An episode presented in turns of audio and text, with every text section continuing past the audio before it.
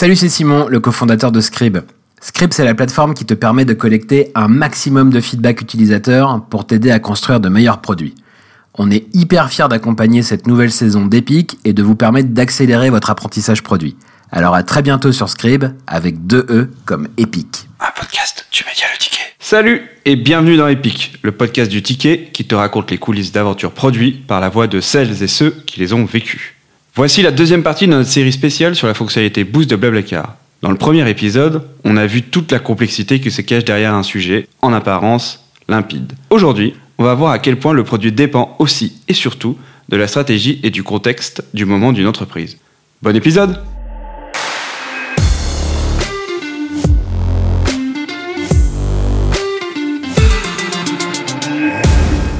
Euh, Nicolas, du coup, on le disait, 2018, euh, le contexte change. Il y a plusieurs éléments euh, du contexte de Blablacar qui changent. Le premier élément dont tu vas nous parler, c'est l'arrivée des bus avec Blablacar Bus. Et qu'est-ce que ça change pour cette feature autour du covoiturage qui booste? Ouais, effectivement, c'est, la partie intéressante hein, de, ce sujet aussi, c'est qu'il y a eu des hauts, des bas, il y a eu des moments où on a travaillé beaucoup dessus, des, des moments où on a moins travaillé dessus. Et là, effectivement, en 2018, en fait, en 2018, c'est le, c'est le, c'est le, c'est le moment où on commence à se rendre compte qu'effectivement, euh, on a peut-être sous-estimé euh, la compétition du bus. Euh, et, et, et, honnêtement, c'est vrai que ça fait pas du bien forcément au covoiturage. Hein. Le bus, c'est quand même une moyen de transport qui est, qui est par exemple en France moins cher et sur des sur des gros axes. donc cette compétition, elle a, elle a forcément forcément un gros impact nous sur notre sur notre notre activité. Euh, et Alors, euh, excuse-moi, tu, tu, parles de compétition parce que euh, tout d'un coup, dans le service Blablacar, il y a le bus qui est disponible aussi, c'est ça? Non, non, en fait, c'est avant, c'est-à-dire que avant nous, on n'avait que du covoiturage. La libéralisation des bus. la libéralisation, le marché, exactement. Donc il y a la libéralisation effectivement du marché des bus en France et en fait nous on était très, on était toujours covoiturage on fait du covoiturage et puis en fait on va tout le monde va vers du covoiturage. Sauf qu'en fait, il y, a effectivement le bus qui arrive et, euh, et c'est un problème parce que ça, forcément, ça ralentit notre croissance, ça, a un impact sur notre activité. Donc, à un moment, il faut se poser et se poser les bonnes questions. Euh, là, euh, en tout cas, ce qui était intéressant sur cette partie-là, c'est que tu te poses et tu te, tu, en tout cas en, tant qu'entreprise, hein, moi j'étais pas dans ces discussions-là, mais ce que j'ai pu comprendre de l'extérieur, c'est qu'à un moment tu tu, tu te ils ont été assez malins, je trouve, à se dire en fait, il y a un risque, en tout cas, il y a, un truc qui arrive et qui est, un risque pour nous. Tu as deux manières, soit tu te bats et tu essayes d'aller contre, euh, contre la vague, soit tu essayes euh, d'aller avec la vague. Et je crois que c'est ce qui se passe là, c'est de se dire en fait, euh, ça, ça a un impact beaucoup plus gros que juste faut rajouter du bus. C'est, mais en fait, c'est quoi la mission Blablacar? Blablacar, ça a toujours été du covoiturage. Le bus, qu'est-ce que ça vient faire là et c'est quoi notre mission au final? Et en fait, ce qui était intéressant, c'est qu'il y a eu beaucoup de travail euh, en interne sur Blablacar à la base, c'était du covoiturage, donc mettre des gens en relation pour les faire monter dans une même voiture. Mais la mission euh, de Blablacar, elle est plus plus plus forte que ça. La mission de Blablacar euh, en interne, c'est euh, c'est freedom, fairness and fraternity to the world of travel. donc c'est de se dire en fait, nous on veut juste permettre à des gens de voyager d'un point B d'une manière écologique, pas chère et avec une approche très humaine. Et ça, en fait, il y a plus que le covoiturage qu'il fait. Et le bus, en fait, on le prend, en tout cas, il est pris à cette époque-là comme, euh, comme quelque chose qu'il faut embrasser. C'est-à-dire, ben, en fait, c'est quelque chose qui vient s'ajouter au covoiturage. Et ça fait sens parce que ça a toujours un impact écologique euh, intéressant. C'est toujours du trajet partagé. Et, euh, et, en fait, euh, ça fait partie euh, du marché du transport. En fait, c'est une, solution qui existe et qui va pas disparaître demain. Et c'est pas le covoiturage qui va le casser. Et surtout, on se rend compte que c'est deux choses qui, vivent bien ensemble. En fait, un bus sur des gros axes, c'est très fort. Par contre, d'un petit village à un autre petit village, en fait, le covoiturage, c'est là où où toi, tu as ton avantage. Donc, tu, tu le covoiturage, c'est là où tous les tous les bus ne vont pas et où potentiellement tous les trains ne vont pas non plus.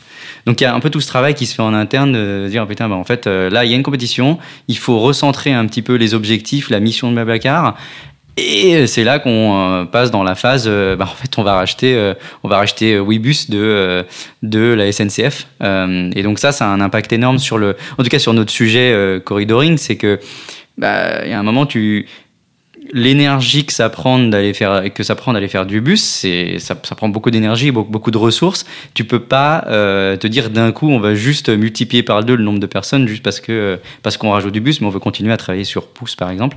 Il y a un moment tu fais des tu fais des choix et le choix de l'entreprise est de se dire bah là en fait le focus il va être très fort sur le bus. En fait on, il faut qu'on mette ce truc en place, il faut qu'on aille dans cette direction.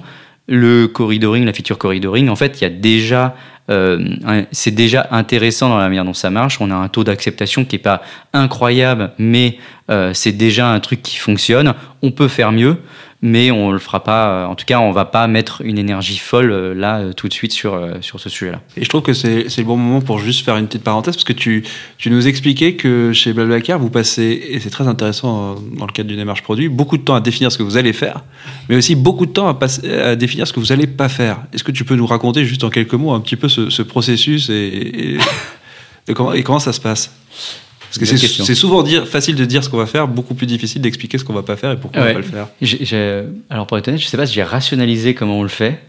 Mais oui, euh, effectivement, c'est un truc dont je parlais. Et c'est pareil, un, des gros apprentissages que j'ai eu chez Blackar, en tout cas, c'est euh, de l'extérieur, hein, je l'ai vu beaucoup.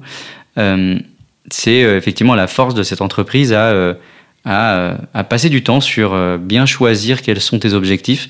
et c'est marrant, un Rémi Guillot, il en a beaucoup parlé sur, euh, sur les objectifs, de dire il, faut, faut pas trop, il en faut un, deux, trois qui sont vraiment excellents, puis en fait tous les autres, il faut être capable de les abandonner. Euh, bah, c'est un peu ce que j'ai vu et ce qui s'est passé là. Sur comment c'est fait, je crois que c'est qu'une histoire de retour sur investissement. Euh, voilà, l'investissement que tu mets pour aller faire du bus, il, est, il va être plus fort, mais par contre le, retour que tu peux avoir peut aussi être beaucoup plus intéressant que, que d'aller travailler sur, sur, sur Boost. Donc je crois que ça se passe un peu comme ça. C'est hyper intéressant de, en tout cas de l'intérieur, c'était assez dingue de voir à quel point, euh, à quel point on y met de, en tout cas ils ont mis de l'énergie à, euh, à, discuter et à débattre très longtemps de euh, qu'est-ce qu'on fait et qu'est-ce qu'on fait pas. Parce qu'en fait, il y a toujours, tu veux toujours tout faire. Et je crois que tu prends n'importe quelle entreprise, même un Apple, ils ont des moyens incroyables et en fait, ils font pas tout. Bah, c'est juste une, une, rigueur de, on a un focus, on a une ambition cette année qui est là-dessus. Et en fait, il faut qu'on se concentre sur ce sujet-là et ne pas se disperser sur les autres sujets qui nous aideraient pas, en tout cas, à aller dans la direction dans laquelle on veut aller, en tout cas, euh, cette année, par exemple.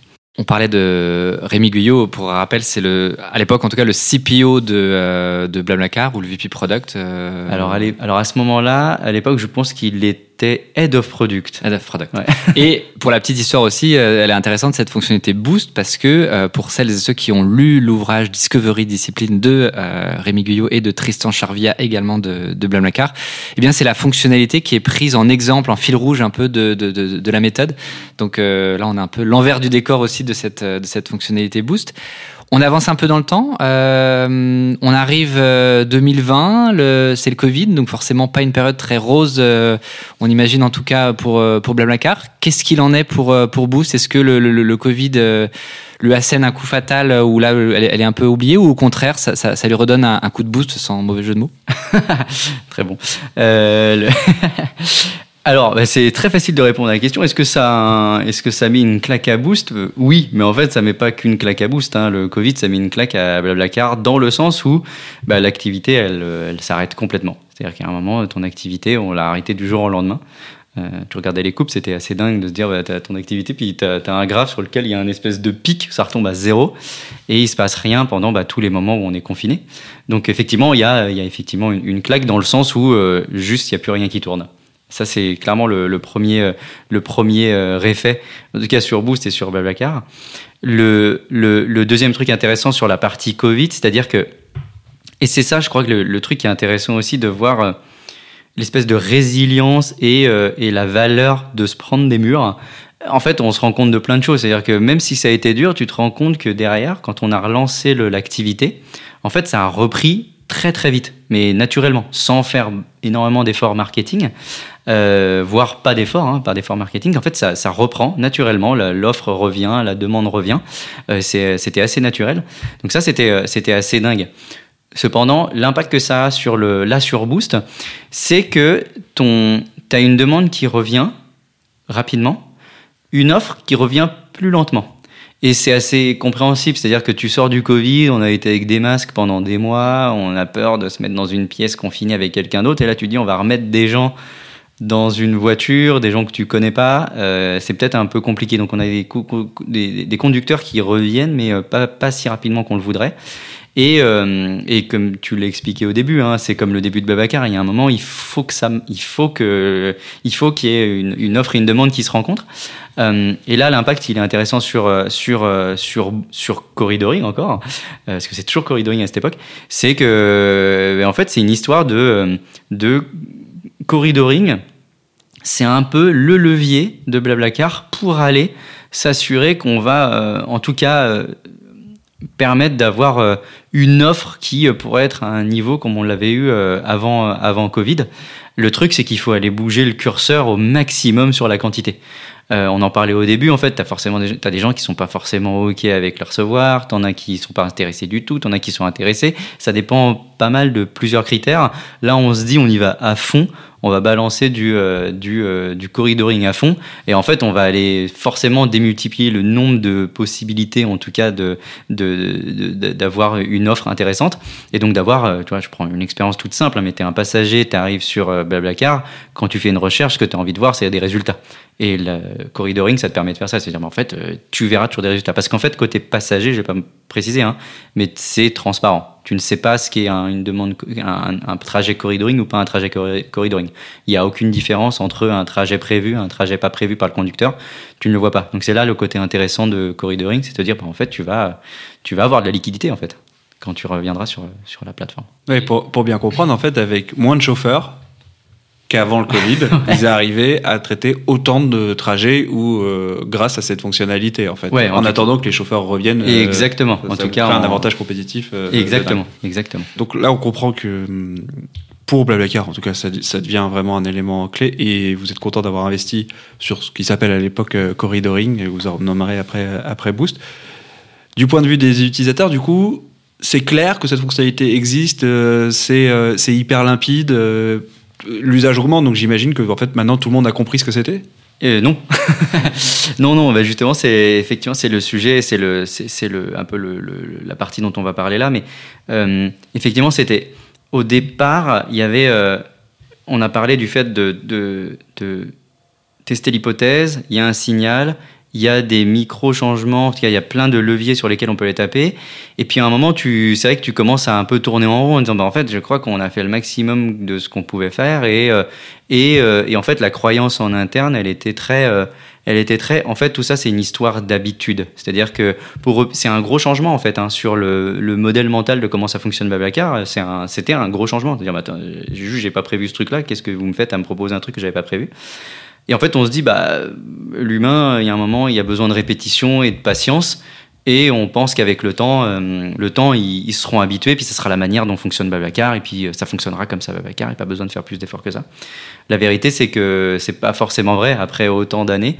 Euh, là, on arrive on est en 2021, on, se rend compte qu'en fait, bah, on plafonne un petit peu hein, sur le taux d'acceptation, et puis sur les, les feedbacks qu'on reçoit, ils sont pas forcément toujours positifs. On a toujours, toujours des problèmes, et on a surtout des toujours les mêmes feedbacks, c'est-à-dire que les gens ne comprennent toujours pas euh, vraiment ce que c'est.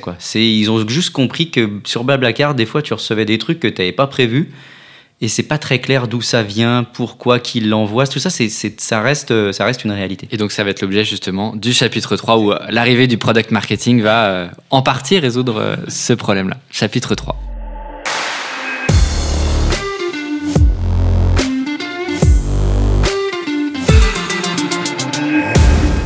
Si tu veux écouter le chapitre 3 et la suite de cette aventure, rendez-vous très vite pour le troisième épisode de cette série spéciale sur la fonctionnalité Boost de Blablacar. À très vite